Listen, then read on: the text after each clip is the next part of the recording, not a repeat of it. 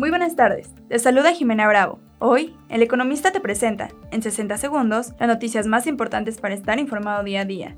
Bienvenidos. En primer plano, la Reserva Federal de Estados Unidos incrementó las tasas en 25 puntos base en medio de la turbulencia generada por la quiebra de cuatro bancos. Empresas y negocios. Mal inicio de año para la industria de la construcción. En enero, el valor de la producción de empresas registró una caída de 4.8% respecto al mes previo, con lo que rompió una racha de cuatro meses consecutivos de crecimiento y tuvo su peor inicio de año desde que se mide el indicador en 2006. Urbes y estados. Pese a la pandemia y la vulnerabilidad económica que ha presionado las finanzas públicas locales, en el 2022 la deuda municipal siguió presentando una tendencia a la baja, de acuerdo con datos de la Secretaría de Hacienda y Crédito Público.